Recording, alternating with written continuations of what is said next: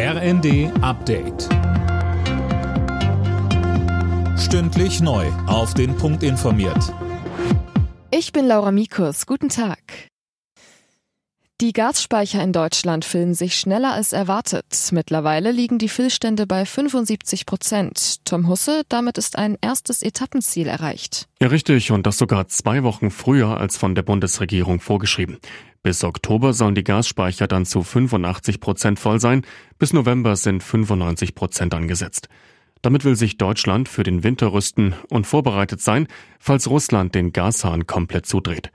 Von der Bundesnetzagentur hieß es zuletzt, die Gasversorgung in Deutschland sei weiter stabil und die Versorgungssicherheit gewährleistet.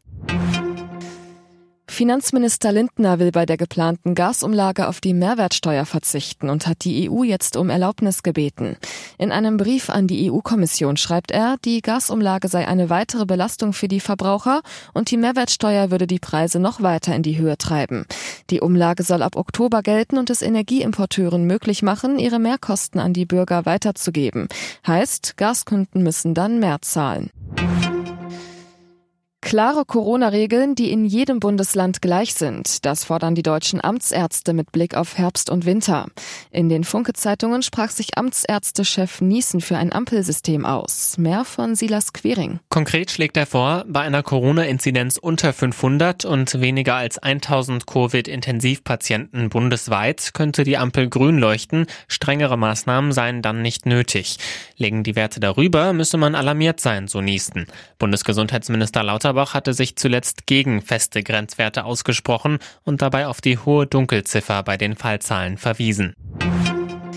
Zahlreiche Waldbrände haben in diesem Jahr in Europa bereits massive Schäden angerichtet. Etwa 660.000 Hektar Land sind verbrannt, ein Rekordwert.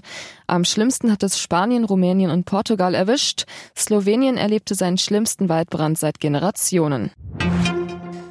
Im Topspiel der Bundesliga treffen heute der FC Bayern und der VfL Wolfsburg aufeinander.